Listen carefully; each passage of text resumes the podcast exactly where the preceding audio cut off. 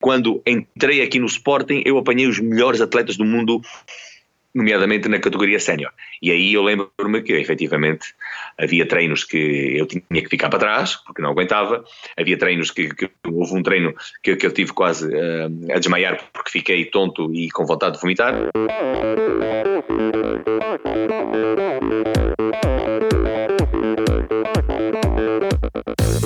Oi, eu sou a Fernanda Keller. Eu sou João Amoedo. Sou Poliana Kimoto. Aqui é o Murilo Fischer. Aqui quem fala é Ronaldo da Costa. Olá, sou Henrique Avancini. E, e esse é o Endorfina, Endorfina Podcast. Podcast. Endorfina Podcast. Tamo junto, hein? Sou Michel Bogli e aqui no Endorfina Podcast você conhece as histórias e opiniões de triatletas, corredores, nadadores e ciclistas, profissionais e amadores. Descubra quem são e o que pensam os seres humanos que vivem o esporte e são movidos à endorfina.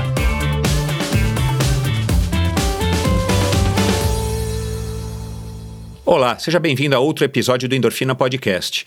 Antes de falar da minha conversa aqui com o convidado de hoje, eu quero agradecer a todos vocês, uma grande uma grande, não, uma pequena multidão de pessoas é, que repercutiram o episódio, os últimos episódios, em especial os episódios do Brad Sutton, que foi o episódio da semana passada, o maior, é, indiscutivelmente o maior é, treinador de triatlon, de triatletas profissionais é, da história do triatlon até hoje, o cara com o maior é, número de títulos, e você vai conhecer se você não ouviu.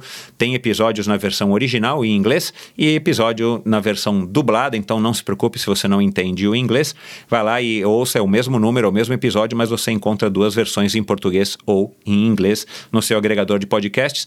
O episódio da semana retrasada com o Pipo Garneiro, claro. O episódio ainda da outra semana, Luiz Navas, que, quer dizer, é, foi uma série grande aí, uma série praticamente histórica que começou com Roberto Azevedo, depois Marcella Toldi, depois é, Luiz Navas, Pipo Garneiro.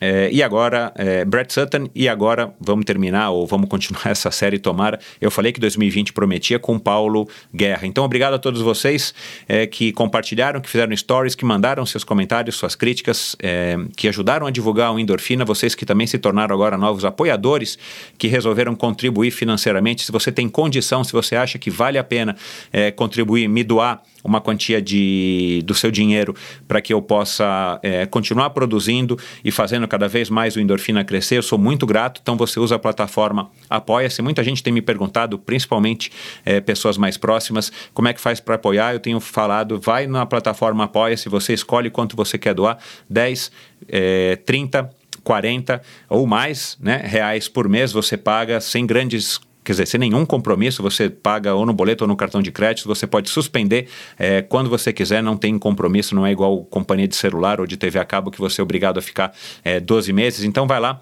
se você pode, se você tem condições e se você acha que vale a pena é, doar uma quantia por esse trabalho que eu venho realizando aí há três anos é, eu fico eternamente grato. É, vai lá e, e, contribua, tá? Não se, não se acanhe disso. Mas enfim, então obrigado a todos vocês. E meu convidado de hoje, eu não vou falar muito porque é um cara espetacular. Foi um episódio que eu adorei gravar com o Paulo Guerra.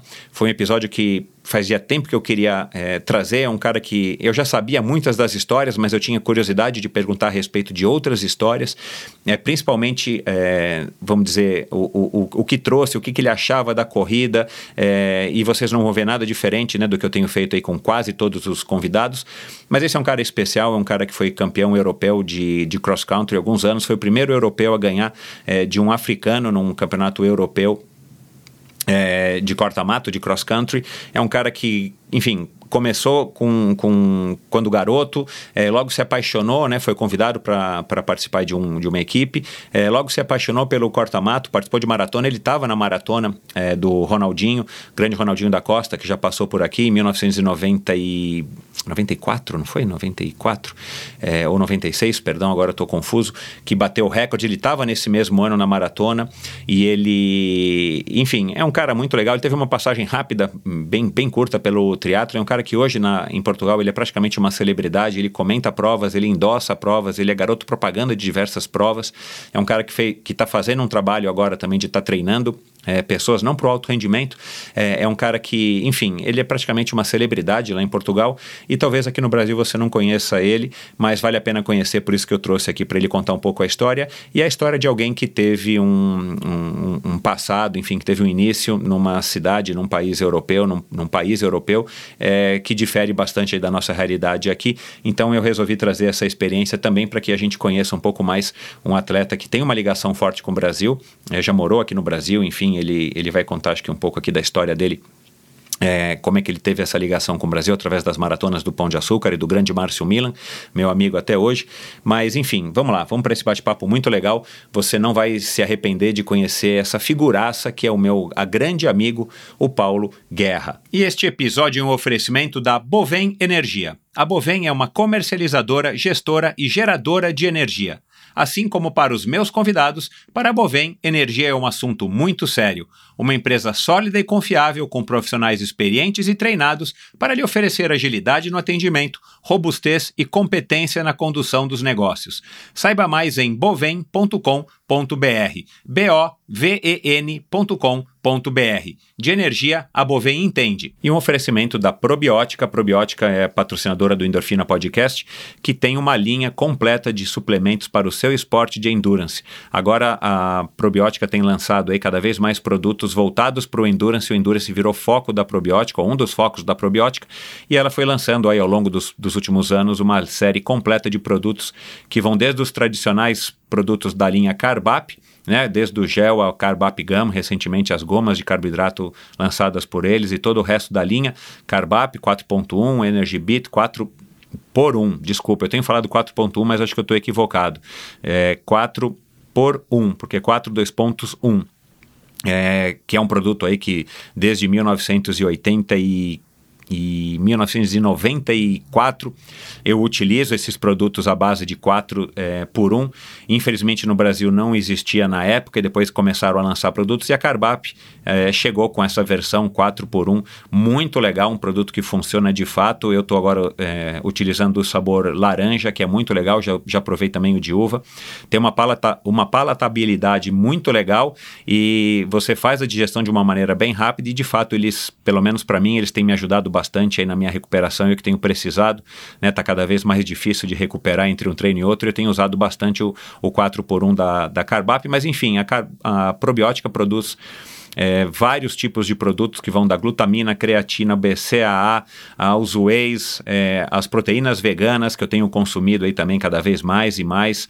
É, o que mais? Que a, a glutamina, já falei, aminoácidos de todos os tipos enfim, uma linha completa de produtos. Você entra lá no site probiotica.com.br, dá uma checada na grande linha de produtos que a Probiótica oferece. É, e se você quiser comprar alguma coisa que eu recomendo, vai lá no site loja.probiotica.com.br, que é o e-commerce oficial da Probiótica, e você encontra toda a série, toda a linha de produtos da Probiótica é, dentro desse site. Então vai lá, dá uma checada. São produtos de altíssima qualidade, eu já venho utilizando eles aí há quase dois anos. São produtos que vale a pena serem é, utilizados. É, converse antes com seu nutricionista, converse antes com uma pessoa é, gabaritada para te orientar qual é o tipo de suplemento que você precisa, mas vai lá. É, hoje em dia a gente tem todo, cada vez mais pouco tempo para se alimentar e se alimentar da maneira correta e cada vez menos tempo para se recuperar. Haja visto aí as nossas rotinas é, super intensas e corridas, principalmente quem está morando em cidade grande e quem está treinando para grandes desafios, como provas aí de 70.3 ou de Ironman, ou grandes travessias ou maratonas aquáticas ou é, gran fondos da vida, os etapas da vida, enfim. Então, vai lá, provaprobiótica.com.br e siga a Probiótica no Instagram, Probiótica Oficial, e você vai conhecer quem, além de mim, que está usando probiótica, todos os atletas profissionais, incluindo a Pamela, por exemplo, e os atletas amadores que a probiótica apoia, além dos grandes eventos de triatlon e de ciclismo do Brasil. Vai lá, probiótica oficial no Instagram. Recebo hoje um convidado muito especial. Além de ter sido um dos melhores corredores do mundo no cross country e ter conquistado por cinco vezes o campeonato europeu da modalidade, foi o primeiro corredor branco da história a vencer os africanos. Nos conhecemos no começo dos anos 2000 em Fortaleza, quando veio participar de algumas edições da maratona Pão de Açúcar de Revezamento, a convite do Márcio Milan, outro amigo e na época executivo do grupo. Além do seu desempenho fenomenal, me chamou a atenção a simpatia, humildade e o sorriso sempre estampado em seu rosto.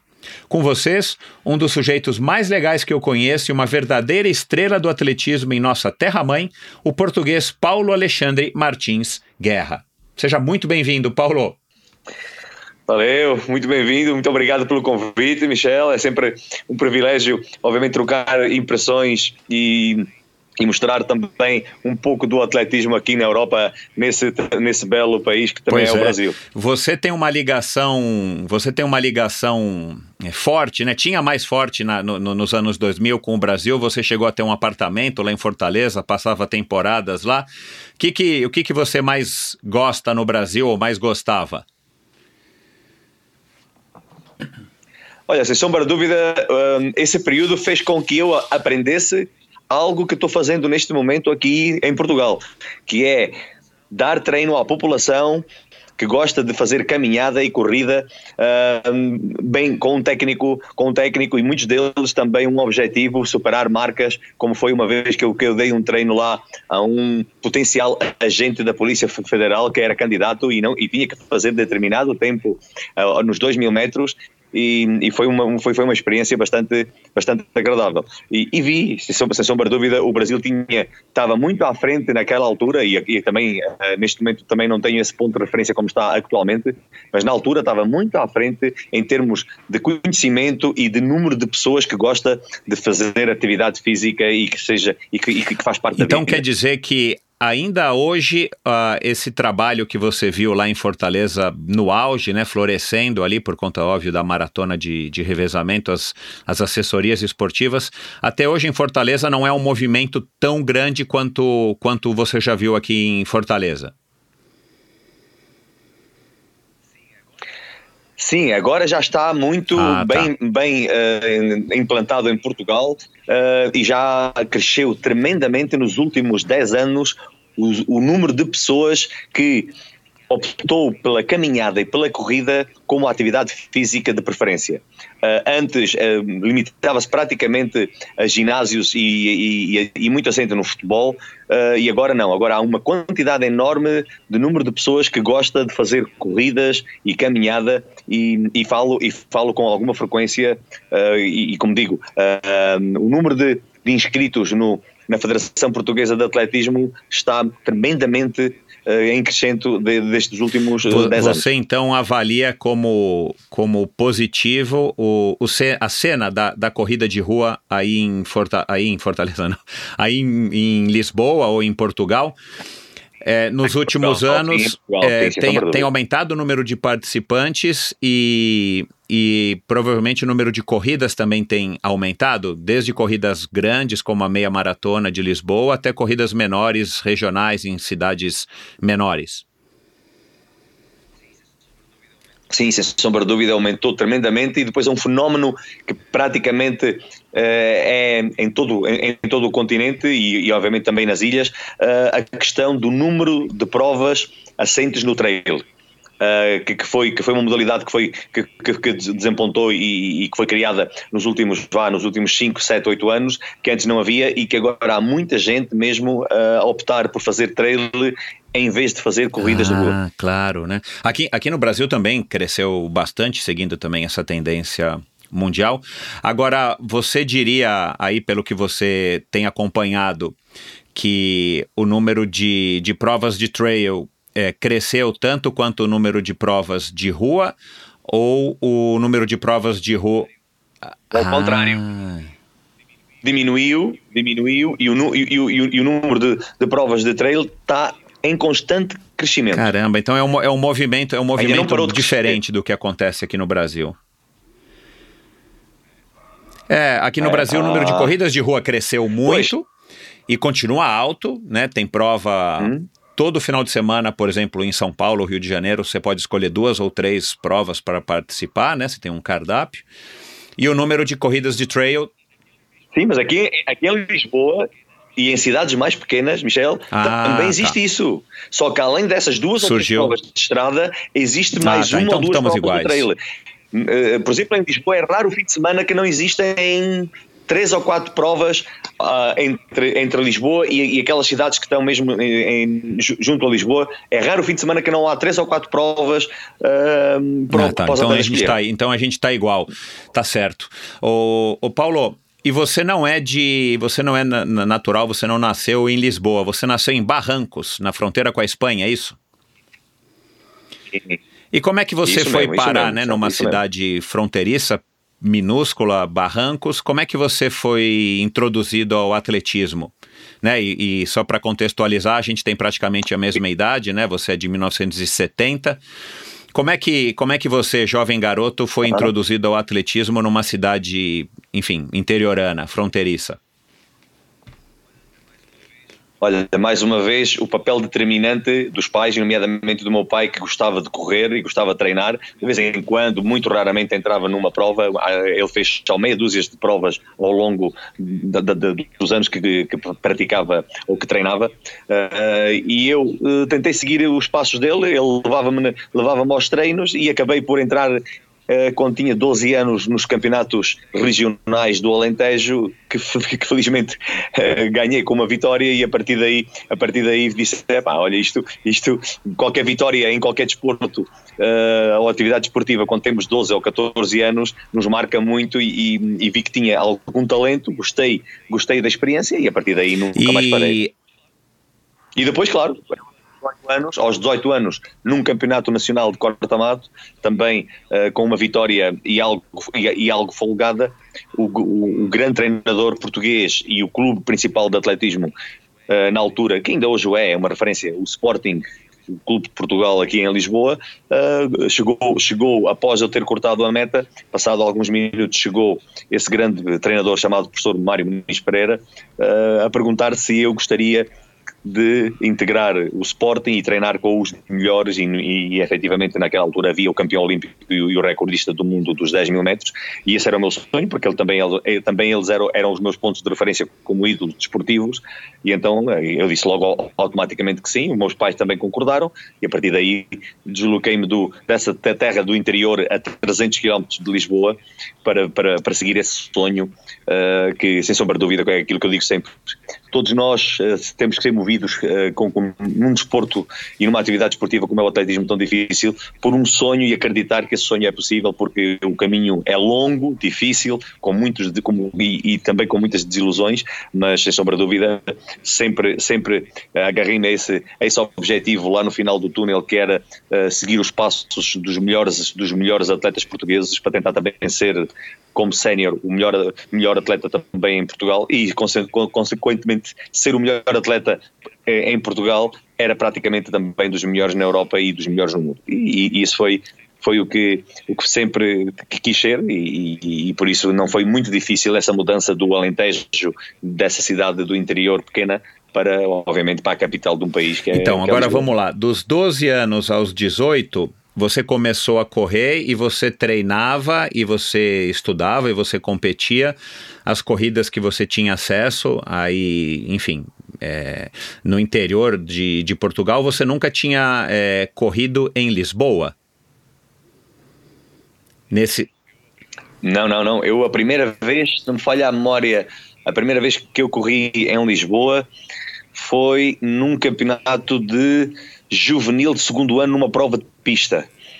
Uh, que ainda nessa altura eh, eu estudava um, ehm, num, num, colégio interno que também era, uh, pronto, era um colégio de, de padres, um, um, seminário, e eles davam muito pouca uh, facilidades para poder treinar ou para, ou, ou para, fazer uma prova ou outra. De vez em quando eu poderia me ausentar uh, do, desse colégio interno no domingo de manhã e poder fazer uma prova ou outra de estrada, nomeadamente no Alentejo. Mas como digo, em Lisboa só foi passado uh, três ou quatro anos de eu, de eu treinar. De vez em quando eu, eu corria alguma coisa, porque o treino era assente simplesmente no futebol Uh, e, e, como tinha algum jeito também para a corrida, uh, não, não era necessário naquela, naquelas faixas etárias, não era necessário treinar muito quando se, pronto, quando se tem algum talento e, e, e, há uma característica que sempre se trabalhou muito, nomeadamente no, na, na, terra que é Barrancos, é uma terra bastante acidentada, tem muito pouco plano.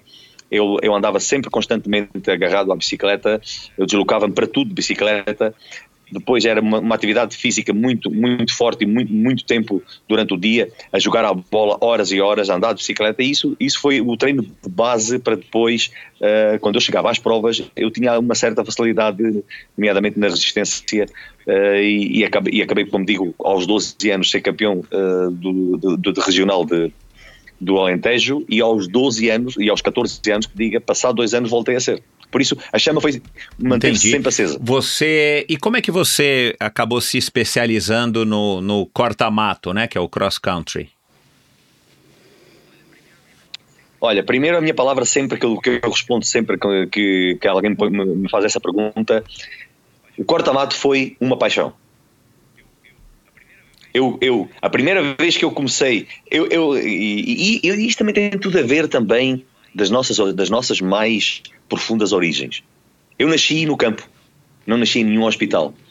Eu vivi no campo durante seis anos.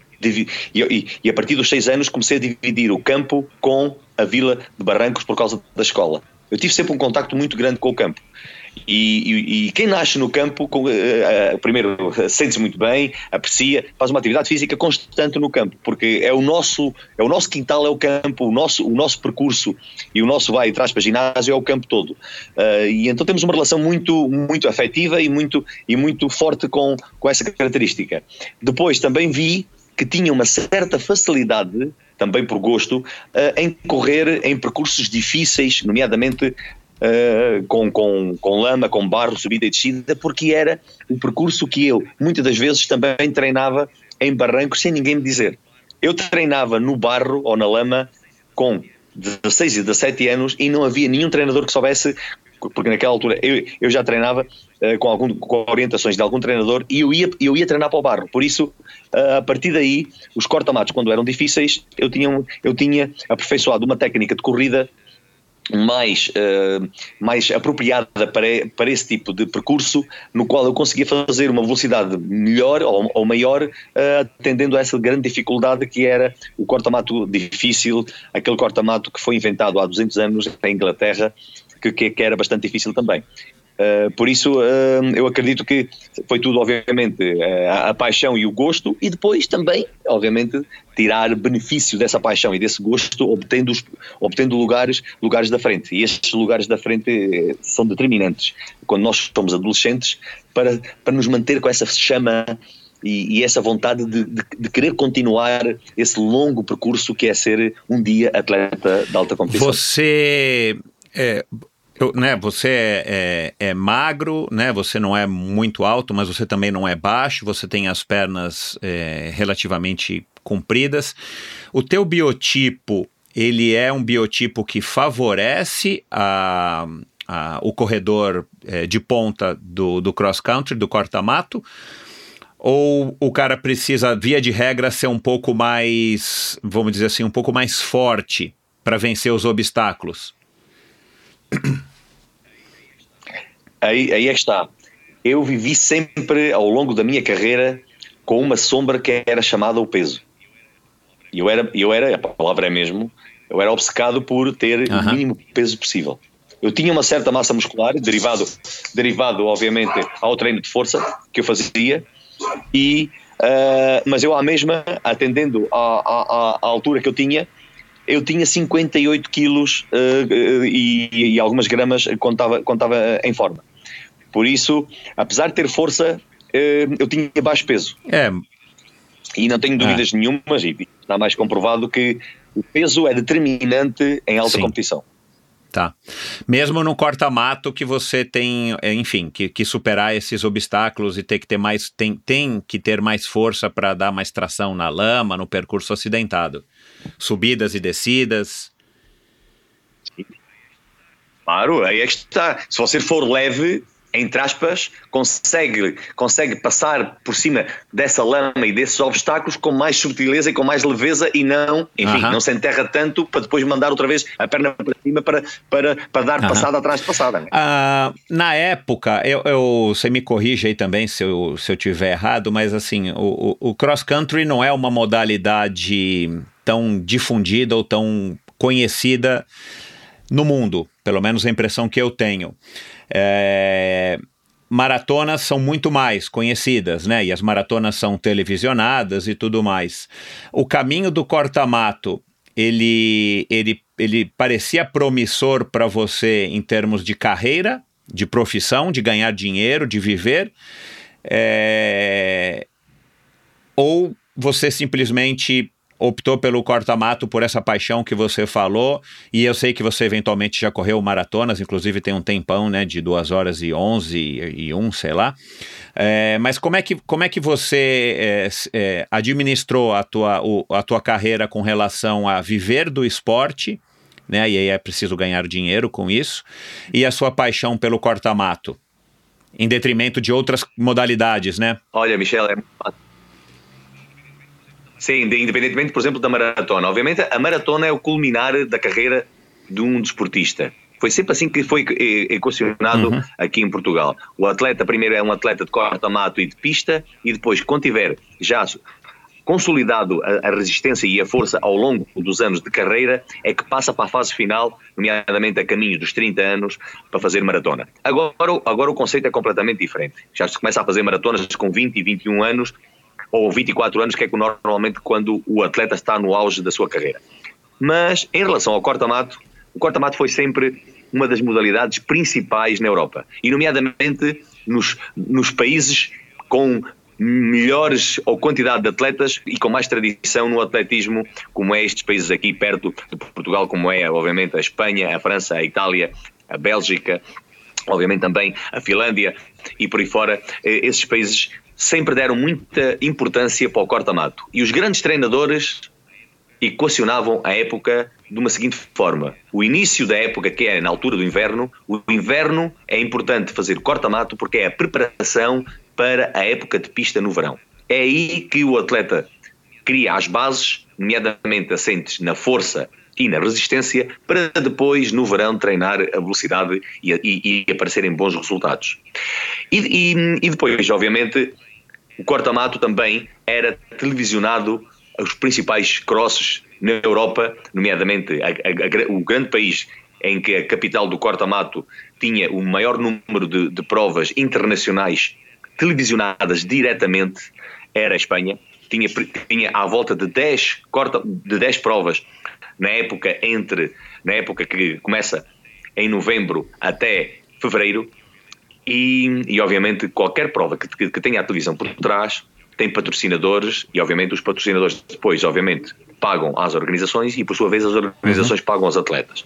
Por isso, o corta-mato foi sempre determinante no vencimento, que é assim a palavra, ou na remuneração que o atleta oferia do clube ah, mensalmente. Ah, entendi. O, o, os clubes em Portugal, os clubes em Portugal uh, assentavam o valor do atleta muito, essencialmente, nas provas de estrada e nas provas de corta-mato. A prova de pista não era, não, não tinha um grande, não tinha tanta Entendi. importância. É. É porque, obviamente, a, a, a, a provas, as provas de pista eh, mais importantes era fora de Portugal e então o sponsor que o atleta tinha na camisola não tinha grande expressão haver uma divulgação desse mesmo sponsor num país onde até esse sponsor nem, nem tinha, tinha, negócio, nem tinha, é. não tinha um produto ou não era, ou, ou não era negócio. Né? Uh, e o corta-mato uh, sempre teve muita tradição em Portugal, porque obviamente começou com o grande atleta uh, português Carlos Lopes, que foi três vezes campeão do mundo de corta-mato. Né? Uh, e uma das vezes foi em Lisboa, uh, e então tinha um impacto muito grande na, na, na, na divulgação, no meio, nos meios de comunicação, estavam sempre à procura de um bom resultado de um atleta português uh, no corta-mato que ele fizesse internacionalmente. Tá certo. Bom, como como que você treinava depois que você saiu de Barrancos? Aliás, eu dei uma olhada aqui, Barrancos é uma vila, né, com 1.600 pessoas no último censo, não é nem uma cidade. Como é que, como é que um, um jovem sai de Barrancos e vai para o clube de maior expressão de atletismo é, do país, o Sporting, e vai treinar com os melhores corredores portugueses e na época os melhores corredores aí do, do mundo? É, como é que você se adaptou a essa rotina? O que que, o que, que você. Como é, como é que você se recorda que eram os treinos? Era muito volume? Era, era, era menos volume, mais intensidade? Só para a gente ter uma noção. É isso mesmo, Michel. O grande treinador, o professor Mário Muniz Pereira, era, uh, o treino dele era muito assente nisso. Menos volume e mais intensidade. Treino de qualidade. Porque, sem sombra de dúvida, a qualidade do, do atleta mais difícil de trabalhar e aquela, obviamente, que o atleta tem mais cansaço e mais sofrimento é a velocidade. Mas a velocidade é importante para qualquer prova, seja prova dos 100 metros, obviamente aí é determinante, mas seja prova de, de 10 mil metros no corta-mato ou 10 mil metros na pista, ou mesmo até hoje, e, e, muito mais hoje ainda, eh, a prova da maratona. Como é que é possível fazer uma prova 42 km a 2,50 ao, uhum. ao quilómetro? Se não houver velocidade nas pernas, é impossível fazer dois, a 2,50 a 2 minutos e 50 segundos cada quilómetro nos 42. E obviamente os corta-matos também, muitos dos corta-matos quando não eram terrenos mais difíceis, a média por quilómetro também andava entre os 2,50 e os 2,55, com subidas e descidas. Por isso, se o atleta não tivesse eh, velocidade, por mais força que tivesse e mais resistência que tivesse, não conseguiria acompanhar o comboio da frente e, obviamente, ficava para trás. Por isso, o treino foi muito difícil nessa altura, porque eh, em júnior eu treinava uma velocidade moderada para, o, para a categoria de júniores e quando entrei aqui no Sporting eu apanhei os melhores atletas do mundo nomeadamente na categoria sénior. E aí eu lembro-me que efetivamente havia treinos que eu tinha que ficar para trás, porque não aguentava, havia treinos que, que houve um treino que, que eu tive quase uh, a desmaiar porque fiquei tonto e com vontade de vomitar, uh, enfim, mas isso fazia parte também da evolução, mas o treino era muito adequado ao nível do atleta e mesmo eh, esse mesmo atleta, nomeadamente eu, integrado na equipa sénior. Esse grande treinador, o professor Muniz Pereira, sabia que eu iria ficar para trás em determinado momento, não se importava e ele dizia calma, que, que um dia vais, vais, vais andar com eles lá na frente. Isso é, e, e, isso é uma visão muito grande, por, por isso todos nós aqui em Portugal temos um enorme agradecimento e reconhecimento desse grande treinador de campeões e ele só abordava os atletas para virem para Lisboa, aqueles atletas que ele via que um dia poderiam ser dos melhores do mundo. Foi o caso também dos outros uh, atletas que eu nomeei, nomeadamente, obviamente, o Carlos Lopes e o Fernando Mamede, que nenhum dos dois também são de Lisboa, um veio de Viseu e outro veio de Beja, uh, para seguir esse, esse, esse treino difícil e árduo todos os dias, durante 5 a 6 anos para depois, ao fim de 6 anos, termos, uh, termos, termos e podermos estar uh, ao mesmo nível dos melhores do mundo. Mas é, foi, um, foi um treino difícil e com muita paciência e, obviamente, sempre, sempre acreditando que era possível, porque nem sempre porque nem sempre, sem sombra de dúvida, o caminho e quem, e, e quem sabe e quem sabe e quem treina e quem treina uh, uma modalidade de alta competição sabe que o, que o chegar ao fim ao fim uh, de um objetivo é muito, muito, muitos anos de, e muitas horas uh, de treino uh, para, para, para chegar a, e ao você, mais alto nível. E você, é, enfim, com 18, 20 anos de idade, você a, assimilou isso sem problema ou, ou tinha épocas que você achava que você poderia estar tá indo melhor se você tivesse mais oportunidade ou treinando mais? E, e vinha o professor Mário e te, e te tranquilizava ou te, enfim, te segurava, porque tem essa, tem essa questão também da ansiedade quando a gente é mais novo, a gente quer os resultados mais rápido, a gente tem menos paciência. Como é que você lidava com isso? Como é que você lidou com isso? Não, mas olha, eu por acaso, Michel, uh, felizmente um, o, e, e, aí está, o professor Mário Muniz Pereira uh, só me deixava ir correr a determinadas provas nos séniores que não eram as provas mais importantes. Ah, tá. E então eu à mesma conseguia ter bons resultados. Campeonatos regionais de corta-mato, eu, eu, eu, eu como sénior logo acabei por ficar logo no pódio. Uh, o, o campeonato sub-23 na Europa eu também fui medalha de bronze também logo, logo no Campeonato da Europa de Sub-23. Logo no meu primeiro ano uh, de sénior que o, que o Muniz Pereira me deixou fazer o Campeonato Nacional de Corta-Mato, fiquei logo e foi por mais incrível, fiquei logo nos 10 primeiros, nos 10 primeiros, eu consegui logo obter bons resultados, nomeadamente no corta-mato. Por isso, nunca foi muito necessário ele dizer-me calma, que vai chegar lá, porque eu, eu sempre, de, ao, ao, longo do ano, havia sempre uma prova ou outra que fazia com que eu acreditasse que, que, era, que, era, que, que estava bem, bem no bom caminho e que, e que mais ano, ou menos ano, porque efetivamente eu praticamente logo com 23 anos fui logo, ao, no, no, final dos 23 anos, fui logo campeão da Europa de, de corta-mato. Por isso não demorou muito tempo. Uau! Cara, isso muito legal, né, Paulo? Você, você nessa, nessa, cara, com 23 anos, você era muito novo, embora na época a gente não tenha essa noção. Como é que, como é que aquilo caiu? Como é que você assimilou aquela vitória? Você largou com, com, com alguma expectativa de ser, de, de, de conseguir ser campeão? Olha, fizeste-me lembrar algo que eu de vez em quando esqueço-me, mas, já, mas, mas já, já o disse publicamente.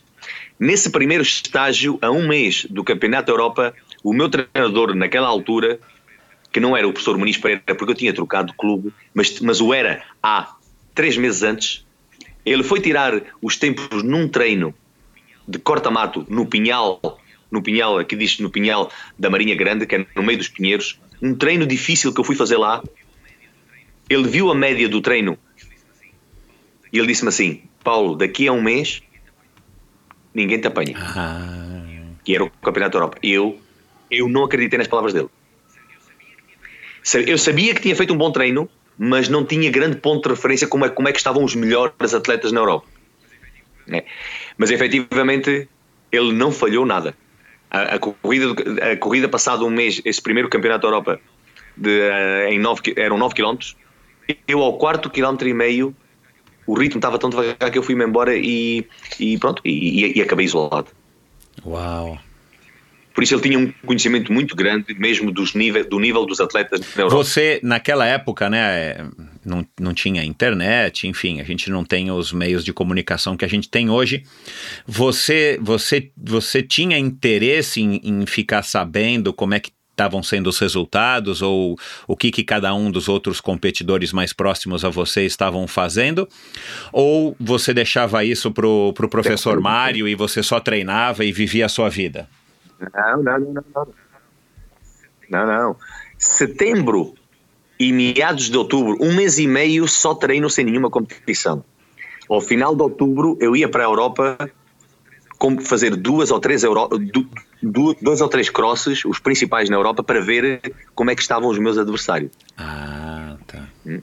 E depois, a partir, a partir do dia 15 de novembro, eu não, eu não fazia mais nenhuma prova até o dia 15 de dezembro e era um mês só de treino. E aí sim era muito, muito, muito treino. Mas eu antes ia ver como é que eles estavam há um mês e meio antes do, do, dia, do dia do Campeonato Entendi. da Europa. Bom, é, como é, o que, que aconteceu com o Paulo? O que, que aconteceu com a tua vida depois que você, aos 23 anos, é campeão europeu de corta-mato numa modalidade né, que, que, que, que, como você acabou de contar, era uma modalidade super prestigiada e importante, principalmente aí na, nesses países que você citou, né, da Itália, França, enfim, Portugal e Espanha. Olha, uh, depois, depois, obviamente, com a criação do Campeonato da Europa, esse circuito internacional de cross, né, com provas na Bélgica, na, na, na Itália, uh, na Espanha, na França, uh, Portugal, havia um circuito com 15 provas, a 20 provas, todas essas provas queriam o campeão da Europa. E a partir daí eu uh, comecei uh, a preparar a minha época como o expoente máximo, o Campeonato da Europa em dezembro e todos os crosses a partir de novembro até março. Era o mais importante da minha época, eram os meses desde setembro até março. Abril, eu obviamente fazia a inclusão na pista, porque se tinha a consciência que se eu não treinasse na pista, na próxima época eu poderia apanhar corta-matos rápidos e havia europeus que me ganhavam. E então eu tinha que treinar bem, bem, bem os 10 mil metros na pista, porque 10 mil metros na pista equivale praticamente à mesma distância dos 10, os 10 km no cross. E se, eu- e se, e se eu corresse bem os, os 10 km na pista, de certeza, de certeza se no, no corta-mato eu teria mais, mais, mais facilidade para poder impor um ritmo rápido na parte final e depois, obviamente, tentar, tentar eh, enfim, eh, ganhar ou, ou fazer os melhores lugares de- na frente. Porque um atleta, se não tiver velocidade, por mais, volto a dizer, por mais força e resistência que, que tenha, não consegue pelo menos chegar aos cinco primeiros no- no- nos grandes eventos. Ainda, ainda este fim de semana no Campeonato da Europa nós vimos. Era um circuito difícil, com muita subida e descida, mas se não houvesse velocidade, quando os primeiros impunham determinados ritmos, se os atletas que estavam em perseguição não tivessem essa mesma velocidade, começavam a ficar para trás e depois nunca mais recuperavam. Foi. Bom, é, eu, vou, eu vou te fazer essa pergunta daqui a pouco. Deixa, deixa eu só tirar aqui, enfim, é, matar mais uma curiosidade minha. A partir dessa vitória com 23 anos. Automaticamente você, é, claro, ficou bastante famoso e, e aí a, a sua vida é, mudou em termos de é, patrocinadores, a próprio, o próprio, o próprio volume de dinheiro que você passou a ganhar e a pressão que você passou a, a, a receber, né, que é uma pressão natural, aí todo mundo começa a falar, bom, você é o cara que é o primeiro colocado, né, agora todo mundo quer, quer ganhar de você. Como é que, como é que foi essa mudança de, de, de vida ou ela não foi tão acentuada assim nesse primeiro campeonato? Michel, eh, ess- essas mudanças a gente quase não se apercebe delas, porque é é tudo tão evolutivo, não é de um dia para o outro, porque obviamente para, para, para ser campeão da Europa eu tinha já feito alguns crosses antes e eu, a uma parte deles, Ah, tá. os tinha ganho. É. Agora, é óbvio que os campeonatos, as os atletas, os meus os adversários preparam-se ainda mais e melhor para que nesse dia eh, possam ganhar aos atleta, ao, ao atleta que lhes ganhou nos crosses há um mês ou dois antes. Eh, e, as diferenças, e as diferenças são, são meros segundos. Né? Às vezes há 5 segundos ou 10 segundos do primeiro para o quarto. Por isso, eh, isso, isso nada acontece por acaso e nada acontece de um dia para o outro. Por isso a gente vai se habituando a essa questão e vamos convivendo com ela. Agora, é óbvio que a- a- aquela parte que dissestes, a questão da pressão não para de crescer. Porque, obviamente, se és campeão da Europa, se és o melhor atleta da Europa, tens que ser o melhor atleta europeu nos corta-matos. E, por- e- e- depois, por sua vez, já, no- já sendo campeão da Europa, de vez em quando consegues ganhar a todos no mundo, nomeadamente aos africanos, é sempre um potencial candidato a ser primeiro. E aí, saber lidar com essa pressão todos os fins de semana, porque praticamente desde, desde inícios de outubro, vá, finais de outubro até março, praticamente são provas quase todos os fins de semana. E isso, e isso, isso faz parte do- da preparação de, de todos os atletas. Vocês se encontram, se encontravam quase todo final de semana e aí, enfim, você também sabe que você não vai ganhar toda a prova. Não, de maneira nenhuma. E aliás,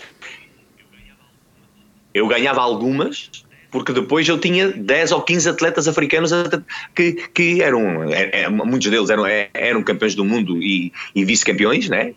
Eh, e, aí o panorama é, é- é diferente. Uma coisa é nós eh, sermos dos primeiros na Europa e outra coisa é tentar ser dos primeiros no mundo. E, nomeadamente no atletismo, sabemos todos que o Quênia, a Etiópia e alguns países agora à volta desses mesmos países nesse continente africano eh, fazem uma enorme diferença eh, em termos de, de, de- de- resultados e, e, e- nível, e de nível que têm. e raramente um atleta vá, não, não africano consegue ganhar a eles. E, e cada vez mais, né? Eh, já há 10 anos era difícil, agora, agora é praticamente quase impossível. Uh, impossíveis não há, obviamente, mas os resultados estão aí.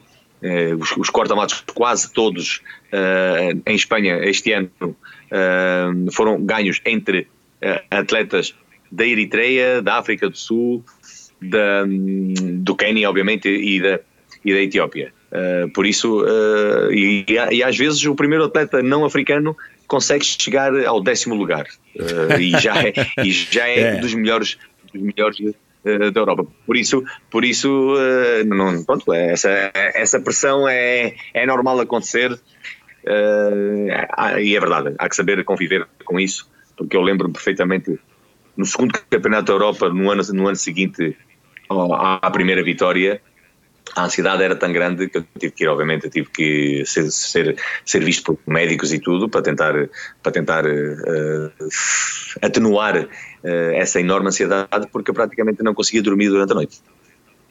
Eu estava eu estava tão nervoso e tão, e tão impaciente com, com o dia do Campeonato da Europa um mês e meio antes que eu praticamente era difícil dormir dormir três ou quatro horas seguidas durante a noite e, e que para quem está treinando 25 a 30 km por dia para o corta-mato uh, e com quatro treinos específicos por semana, se não, se não, conseguir descansar durante a noite é impossível assimilar esse, essa quantidade de treino ao fim de, de uma semana ou duas.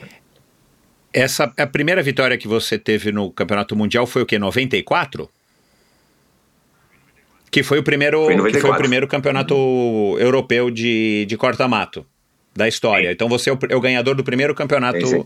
É, europeu de, de, de corta-mato. Isso mesmo, a primeira, a primeira edição. É, é, a primeira edição. E no ano seguinte, que você não estava dormindo, 95, você ganhou de novo. Ganhei de novo no mesmo circuito e quase com e quase uh, entre quase praticamente um minuto menos. Que foi na que foi na Inglaterra, foi muito mais Reino rápido. Unido. É, foi. Tá. Foi, e aqui que você justifica essa essa essa melhora tão grande e e, e novamente você conseguiu uma, uma vitória, sendo que você estava, né, como você acabou de contar, tão ansioso assim que há um mês e meio você estava tendo dificuldade para dormir. Como é que você contornou essa, essa questão? Olha, obviamente, eu, lembro-me que depois comecei a dormir melhor, né? mas nunca dormir como, como um atleta precisaria. Né? Um, mas para o segundo ano eu ainda comecei a treinar mais. Eu tive que treinar mais, eu tive que ir fazer, fazer mais estágios, nomeadamente em altitude e aqui em Portugal, num percurso que, é, que era excelente uh, para, para, para o corta-mato no meio do Pinhal, uh, um dos maiores pinhais que nós temos uh, uh, em Portugal, que é o Pinhal, o Pinhal de Leiria, e eu fui, eu, eu, fui, eu fui para lá sozinho uh, antes de todos irem uh, para, para treinar mais dias, uh, mais treinos específicos para corta-mato e pronto, e efetivamente eu aí já não era, já não era um desconhecido, é. era o favorito para rivalizar o, o título. Havia três ou quatro atletas muito difíceis de ganhar. Né? E porque eu, porque eu tinha eu tinha corrido com eles em dois em dois crosses que eu fazia antes um, uh, três crosses, dois em França e um, e um em Espanha, e, e, foi muito difícil uh, ganhar, ganhar uh, a um deles, e, mas pronto, acabei, acabei por, essa, por ter essa vitória. E como digo, normalmente quando me perguntam em termos de Campeonato da Europa qual foi a que mais, mais satisfação deu, foi esse segundo título em 95. Ah, foi de 95? Eu ia perguntar isso agora. Você ganhou 94, 95, é, 99, é, 2000. Qual, qual foi o quinto? 2000, 2000 96. É, 96 Isso, foi, foi prata em 96. É, mas passado um mês, passado um mês e meio ganhei a, a, a, a quem tinha ganho o campeonato, no Campeonato da Europa. Ah, é. Mas quando, quando é que foi? Um mês e uma semana. E, e quando é que foi o quinto? Foi 94, 95, 99, 2000, 97? Não? Não, não, não, não, não. Depois houve um, houve um que o primeiro foi passado um, um ano. Uh, pronto, ele, ele foi apanhado no controle antidoping e, e foi suspenso quatro anos. Então, mas qual foi o outro campeonato que você ganhou? 94, não, mas não, não, não, não, mas não, não, não lhe retiraram o título. E eu, eu, eu, acabei por ser, por, por, por, ser segundo. Ah, entendi. Tá. Tá. Perfeito. Bom, é... olhando, né, olhando para trás, já faz muitos anos, você teria feito alguma coisa diferente nessa, nessa fase, Paulo? Ou você acha que você fez tudo que dava para ter sido feito e, e, acertou aí? Entre erros e acertos, e geralmente você, em linhas gerais, você acertou?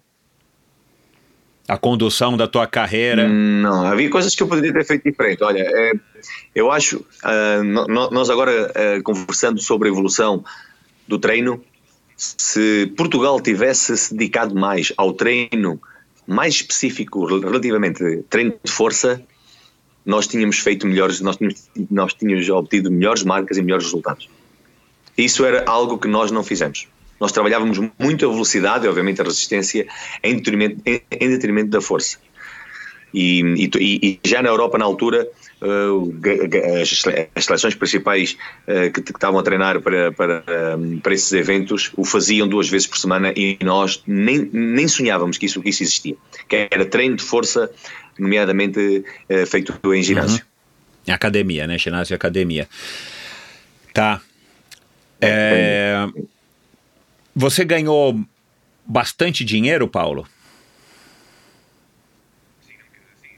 Sim, não, sim uh, nós, nós todos, os, que, os grandes campeões na, na, na, década de 90, ainda outro dia a conversar com, com o empresário do, do, do, dos atletas principais na Europa, a melhor década em que o atletismo foi, pagou foi a década de, de, de 90, entre 1990 e do ano 2000.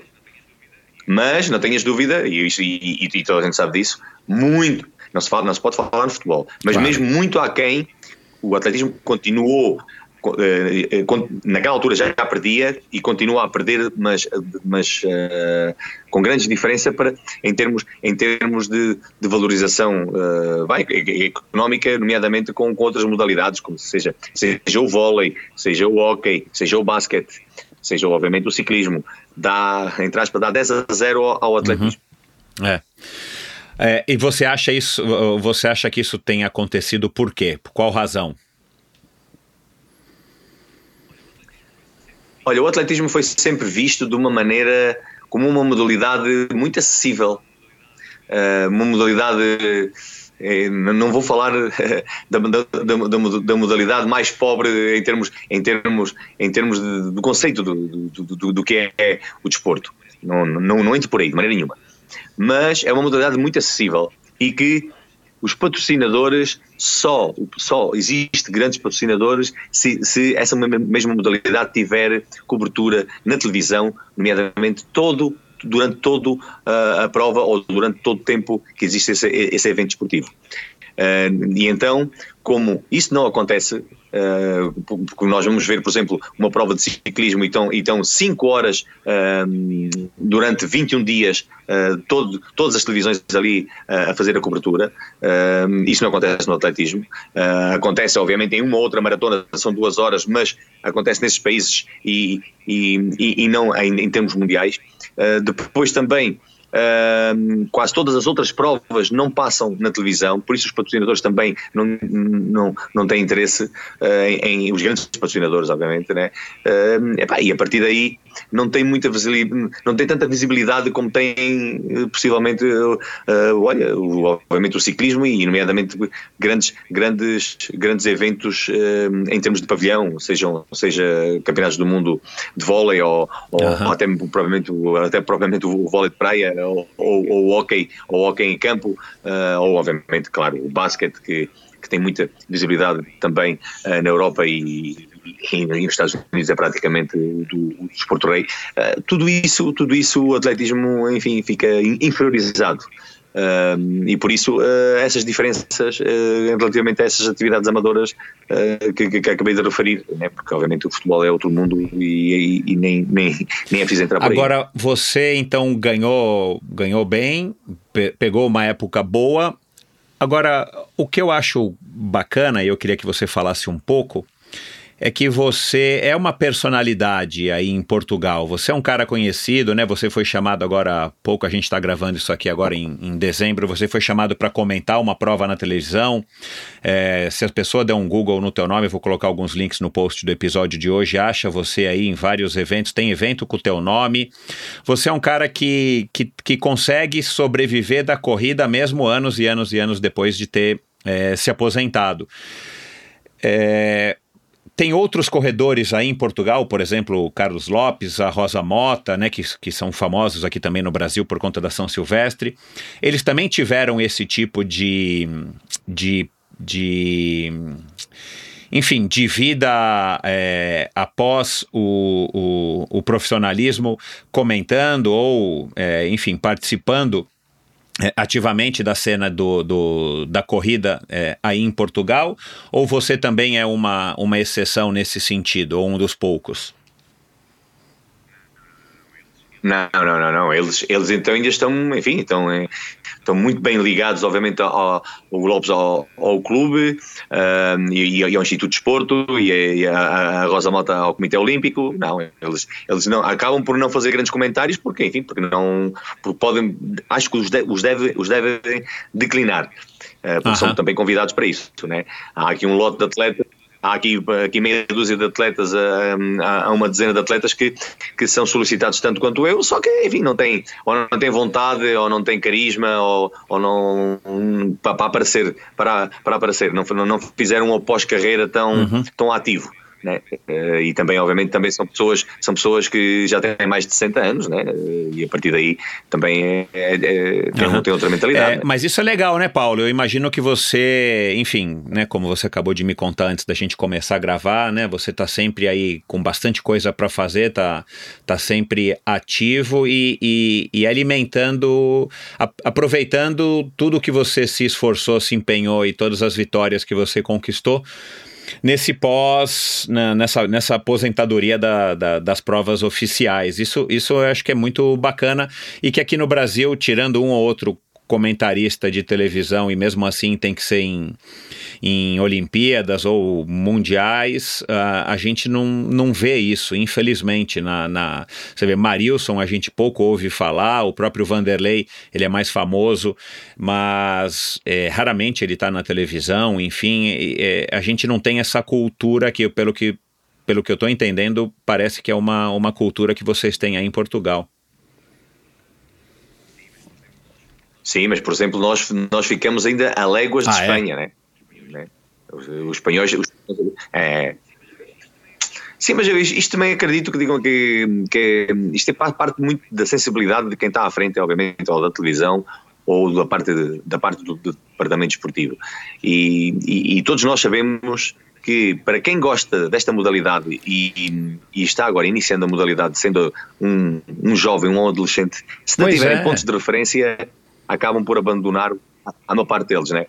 E, e, e pronto, e acredito que uh, nestes últimos cinco anos, devido a este boom que foi, uh, que foi o atletismo, o atletismo foi um boom que se deu aqui em Portugal, nomeadamente, como, como, disse, como disse no início, há cada vez mais gente a fazer a atividade desportiva ou física uh, assente nas corridas e, e, nas caminhadas. Por isso há também um maior eh, interesse de, de estar atento e de, e de haver mais solicitações. Uh, o atletismo está muito vivo hoje, hoje em Portugal, nomeadamente por este boom que houve, que houve, de número que houve e que há de número de pessoas a, a praticar eh, a corrida.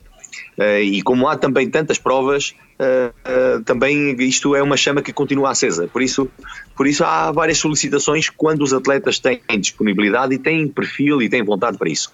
E o meu caso foi esse. Eu, eu pronto, continuo a dar treinos treinos à população em Lisboa e, e, e, aqui é outra, a outra cidade muito próxima, e isso também faz com que uh, as organizações vejam que eu estou uh, a, a, dar, a, a, dar treinos uh, a, esses, a esses mesmos desportistas ou esse mesmo uh, cidadão que gosta de correr, que depois também vai competir nessas provas. E então os organizadores também convidam para eu estar presente porque é tudo um é, ciclo claro, é. vicioso. É. Você, você, não se faz, você se faz presente, você está sempre aí, enfim, como você falou, e as pessoas acabam lembrando também de você, óbvio, né? Tá certo, mas é, aqui a gente não tem essa, essa cultura, infelizmente, cara. Eu acho uma dó, e, e o que você falou é tudo. Se o jovem garoto não tiver tiver ídolos para se espelhar, não conhecer quem foram os campeões é, que o Brasil já teve, ou que Portugal já teve, que o mundo já teve, realmente fica mais difícil dele ter referências e ter vontade de, de um dia seguir a, a carreira, ou pelo menos perseguir um sonho. Agora, rapidamente, Paulo, como é que foi a sua passagem pela maratona? Né, você tem duas horas e, e dez e dois segundos, foi, né, pelo que eu vi aqui na, no Wikipedia que é um 2 horas 11 e 2. Sim, e foi logo na estreia. E 11 e 11, sim. Foi, foi logo a estreia, não tinha treinado muito para ela, foi, logo- foi, logo, foi logo a primeira vez que fui fazer uma maratona, Ah, mas depois vi que, atendendo à minha ah, característica de, hum, de técnica de corrida, não era ah, a prova que, onde eu me poderia sentir melhor e onde eu poderia fazer ah, grandes resultados. Obviamente poderia melhorar muito essa marca, mas nunca, nunca comparando com os resultados do cross, do, do corta-mato, e a partir daí fiz um, um- durante um ano e meio, dois anos, várias tentativas, vi que não, que, não, que não era esse o caminho e voltei de novo para, o- para, o- E para o quando que corta-mato. você resolveu se aposentar? Olha, foi, foi, foi ligeiramente ah, antecipada quando foi diagnosticado o cancro da pele ah, em 2008. Ah, tá. Que na verdade, quer dizer, que na verdade, que, enfim, né, você tá aqui para contar a história, foi, um, foi uma coisa ruim que aconteceu com você, mas você conseguiu superar, né, Paulo? É, é, valeu, valeu. Foi, foi, foi, foi essa a realidade e a partir daí a exposição solar que um atleta de alta competição tem eh, não é compatível para, para quem já teve eh, um episódio de, de- de problemas de, de pele e a partir daí eu, eu, olha, em vez de prolongar mais um ou dois anos, eh, antecipo para, para, para, esses meus 38 anos, eh, que foi a caminho dos meus 38 anos quando, Aham. quando abandonei. Você, na época que a gente estava em Fortaleza, você tinha demonstrado, a gente chegou a nadar algumas vezes e tal, natação de fato não era o seu forte. Você chegou até a pedalar, né? Depois morando em Portugal, né, Paulo? Para variar um pouco os esportes. Você então flertou com o triatlon, mas não foi uma modalidade que você resolveu experimentar. Não, experimentei Ah, tá. duas ou três vezes, sem treinar, até me dei bem. Até me dei bem aqui, fiz aqui, fiz aqui triatlos aqui em Lisboa e em Peniche, uh, por acaso até me dei bem, né? E comparando obviamente com, com, com, com a falta completa de treino uh, e, e, e, ficando no meio do pelotão na, na, na fase final, uh, na, na classificação final, não foi nada mal, né? Uh, mas, mas foi uma paixão e, e, e volto a dizer, se eu tivesse que escolher agora uma modalidade para uh, praticar como uh, atleta amador, uh, era, era o triatlo. É, existe, existe ainda a possibilidade, você acha, de você é, voltar e, e, a competir triatlon por, por diversão? Não, não, não. A competição tá. acabou. Seja onde for, acabou. Vou, posso entrar em provas, mas, mas não vou treinar para, para melhorar ou para, Sim. ou para uh, tentar ganhar. A, a, não, não. Para participar, e obviamente quando participa a gente dá o melhor, mas nada de, nada de treinos com, com, com, com, com, com, vá, Entendi, com esquemas com de treinos e com planilhas de treinos até, até com estrutura até chegar tá. a esse dia da Porque, prova. Não, assim, simplesmente você saturou de, de ter essa rotina rígida, porque... Não, depois já tive outro problema de saúde também em, em, há quatro anos atrás e, e então essa, essa, esse problema de saúde uh, toda a equipa médica foi a recomendação que me disse. Você continue a fazer a sua atividade física, mas com moderação. Com moderação. Tá. tá. Ô Paulo, é... o que, que você achou do, da maratona abaixo de duas horas do Eliud?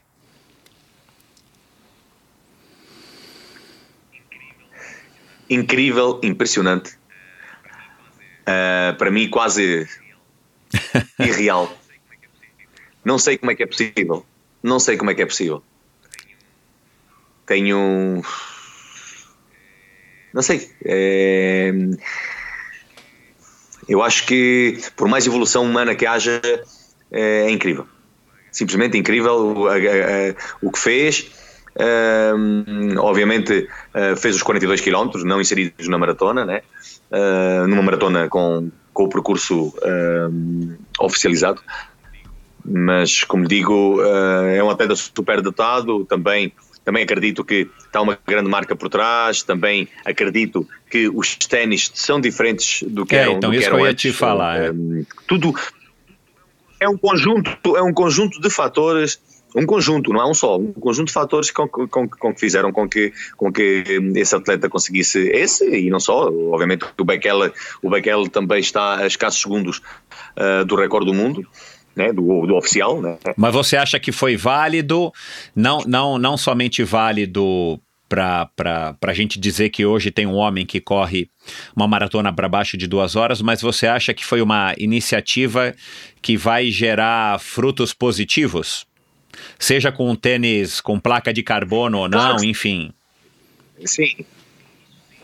Sim, isso sim, mas é, essa, é, ele percorreu a distância, não bateu o recorde da maratona, porque o recorde da maratona Isso. não, não é esse, né? como, como, a, gente, como a gente sabe. Ah, mas, ah, mas, enfim, qualquer marca que fosse abaixo de 2 horas e 3 era uma marca ah, impensável. Por isso, ah, hoje, hoje o recorde do mundo nos últimos 10 anos evoluiu uma coisa impressionante. E eu não acredito que, que a, evolução da metodologia do treino ah, tenha, tenha, tenha sido só o fator ah, determinante para que ah, as marcas tenham, tenham sofrido tamanha evolução na última década. Há aqui, há, aqui um conjunto de, de- de fatores, há alguns acredito que nós desconhecemos, ah, porque, porque é, é impensável fazer, fazer duas meias maratonas seguidas ah, a uma hora e um segundo ca- cada meia maratona. É, foi incrível, né? Foi incrível. Você acha. que- Quem você acha, na tua opinião, que, que é ou que foi o melhor corredor até hoje? Assim, quem que, seria um ídolo que você apontaria? Não importa do passado, do presente, já, já falecido ou não. Bem, é diferente. Do, do passado, do passado é um e do presente é outro, né? Para mim, do presente, obviamente, é, é o, o melhor atleta e é aquele, e aquele que mais me, me impressiona eh, é o etíope, o, o Aham. Kenenisa Bekele.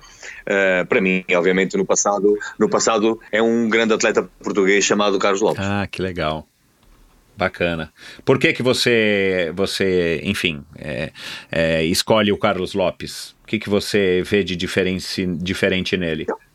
porque ele foi, foi um atleta, foi um atleta mundialmente de topo, praticamente dos três melhores do mundo, nas três especialidades que tem o atletismo: na maratona, na pista e no corta-mato. Ele conseguiu ser campeão do mundo e praticamente recordista do mundo dos 10 mil metros e campeão do mundo no corta-mato e obviamente, e obviamente campeão olímpico na maratona. Ah, ele, ele foi um atleta completo. E durante muito, muito, muitos anos foi o único atleta também a ganhar aos atletas africanos. É, um, um, um feito, quer dizer, são feitos realmente fenomenais, né? Incrível ainda. é. Ainda hoje. Ainda hoje. É, Bom, eu lembro que ele ganhou a São Silvestre em 82. Ele deve ter ganhado outras vezes a São Silvestre, mas eu lembro direitinho da- da- dessa, dessa vitória dele na, na São Silvestre. Ô Paulo, o que, que você acha, para a gente terminar, o que, que você acha que, que te fez. É, qual foi o principal ingrediente ou a mistura de ingredientes que fez você ser um, um dos melhores corredores no mundo na sua geração no corta-mato e o que te fez ter tantas vitórias, tantos títulos, ter conseguido ter uma carreira é, bastante é, longa? Olha, não, não, não é preciso um- uma grande resposta. Primeiro, obviamente, eh, tinha, tinha qualidades eh, inatas para, para o corta-mato, nomeadamente, essencialmente, a resistência e a força. Tanto que eh, eu tenho, ainda hoje, tenho pulsações durante a tarde de 37 pulsações por minuto. sem, sem treinar praticamente nada. Por isso, essa, essa qualidade com, com a qualidade do trabalho eh, de força eh, que, foi, que, que, foi muito de- determinante nesse tipo de, de percurso tão difícil. E depois, não tenho dúvidas nenhumas que se nenhum tiver a força de vencer eh, e obviamente a capacidade de, de- de superar aquelas fases críticas de sofrimento que, que existe e de cansaço que existe nas provas e nos treinos, eh, ninguém consegue chegar ao topo. É. É verdade. Futuro. O que, que, que, que você planeja aí para 2020? O que, que você tem aí em vista? Tua... Você, você montou aí uma, é uma assessoria como a gente conhece aqui no Brasil? Como é que é a tua estrutura de Não, treino? não, não, não, não, não, não, Não, eu sou técnico nacional de marcha e corrida Ah, pela tá. Federação e tenho dois centros, dois centros que dou treino à população, em Lisboa um e outro em Loures. E depois dou treinos a empresas também que querem, os atle- que querem que os atletas façam atividade física e alguns deles que melhorem, que melhorem por exemplo, tempos na maratona ou isto ou. Uh, por isso, uh, é isso que, que vou continuar a fazer. Uh, por enquanto, vou-me manter aqui por terras de Lisboa, mas um dia, um dia e num futuro talvez não tão longe, voltarei ao Alentejo uh, e, e, obviamente uh, gostaria uh, de continuar a fazer o mesmo que faço aqui em Lisboa, pôr obviamente a população uh, na- ou a região, na, na minha, na minha região, a ter hábitos saudáveis como é assentes na caminhada e na corrida. Legal. Você. Você né, não é um, um cara muito presente nas redes sociais. Você tem uma, uma conta na, no Instagram que você posta coisas pessoais, você tem um, um Facebook. Eu tenho. Enfim, a gente já tem bastante brasileiros que, que moram em Portugal e, e- e pessoas que já vêm com essa cultura da corrida aqui, provavelmente. É, e eu sei, eu sei que a gente tem muitos ouvintes é, o Endorfina tem muitos ouvintes em Portugal. Se alguém, por exemplo, estiver em Lisboa e quiser algum tipo de orientação sua, é possível? Claro que sim, basta aparecer no Centro de Marcha e Corrida de Lisboa, na pista Professor Mário Muniz Pereira, Má- Mário Muniz Pereira na Ameixoeira, basta aparecer no Parque da Cidade em Loures ah, à segunda, quartas e sextas.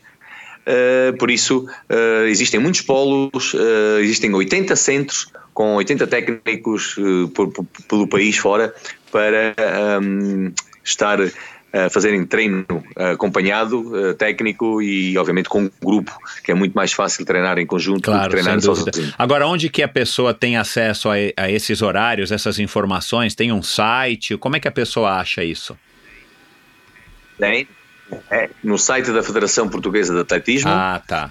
põe o, programa, programa, programa Nacional de Marcha e Corrida, por sua vez há lá um- uma parte onde pode clicar à procura dos centros e depois carrega nos centros e procura aquele que mais próximo do seu trabalho ou do, ou do, ou do, seu, ou da sua, ou do seu domicílio e, e basta chegar lá e, e- e- dizer que quer participar. É completamente ah, quase praticamente gratuito ah, para todos ah, e não existem qualquer impedimento não só nem em condição física nem em idade.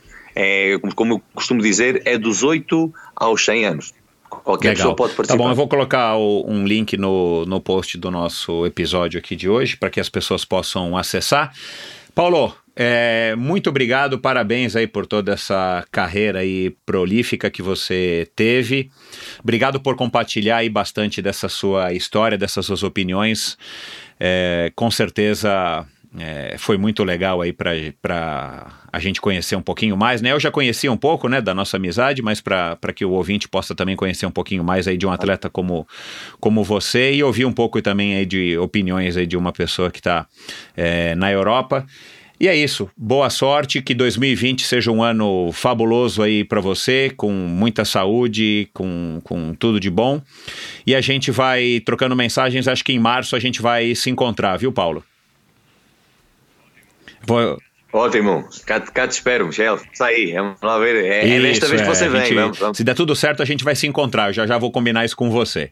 Ok, valeu, Michel. Valeu, homem. Obrigado. Um abraço. Bom, mais um episódio de Endorfina. Tô muito contente de ter conseguido gravar com o Paulo. Faz um tempo que eu tava querendo gravar com ele. Um grande amigo meu, como eu disse no começo, um cara bacanérrimo.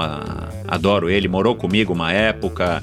A gente teve aí muita, muitos momentos divertidos. Ele é um cara é, super engraçado. Esse, esse jeito dele. é, é, enfim, é- ele é um cara muito divertido, curto demais o Paulo e a gente ainda mantém esse contato, apesar de ele não vir para o Brasil já faz muitos anos. E um cara que foi mega campeão, um cara que ainda é super famoso lá na.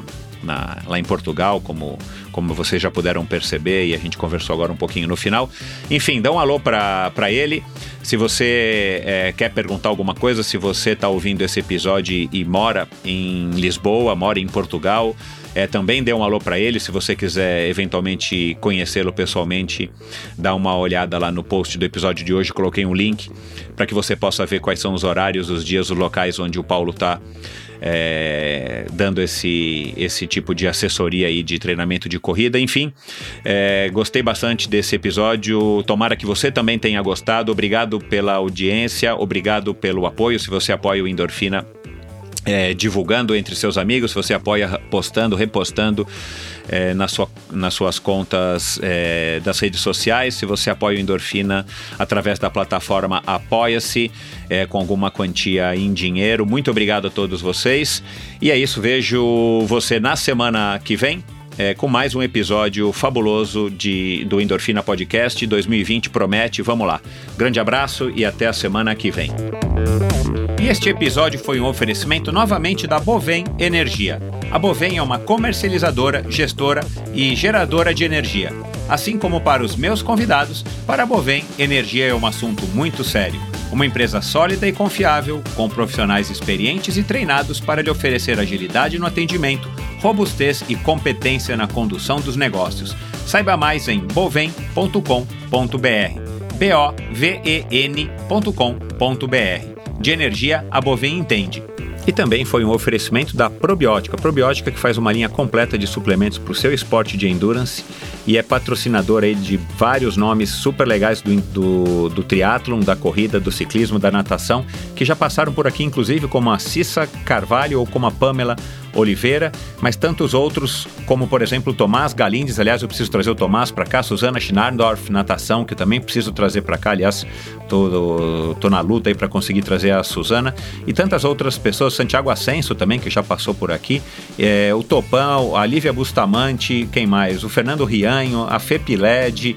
Quem mais? A Cláudia Dumont, que eu estou conversando já para trazer para cá. O Bruno Tempesta, é, que já já vai estar tá por aqui. O Bruno Vicário, Ademir Paulino, enfim. Não sou eu que estou dizendo, não sou eu que estou aprovando esse produto, ou não sou só eu que estou aprovando e recomendando esse produto, mas todas essas pessoas e muito mais estão usando e recomendando e, e aprovando os produtos da, da probiótica, que vem fazendo um trabalho que eu né, já tenho dito isso aí faz tempo, eu acho muito legal, que é apoiar o esporte de uma maneira, o esporte de endurance de uma maneira completa, não somente através aqui do Endorfina, que é um patrocínio, mas principalmente através é, desses atletas todos que eu falei e uma série de outros, é, profissionais e amadores, influenciadores ou não de natação, de paralímpico, de corrida, de triatlon, de ciclismo é, mas também patrocinando os grandes eventos de triatlon e de ciclismo do Brasil. Então a Probiótica está fazendo um trabalho muito legal e a gente precisa apoiar empresas que têm essa iniciativa. Pessoal, é, não é só uma questão de que os produtos deles são bons. A iniciativa de uma empresa como essa é super legal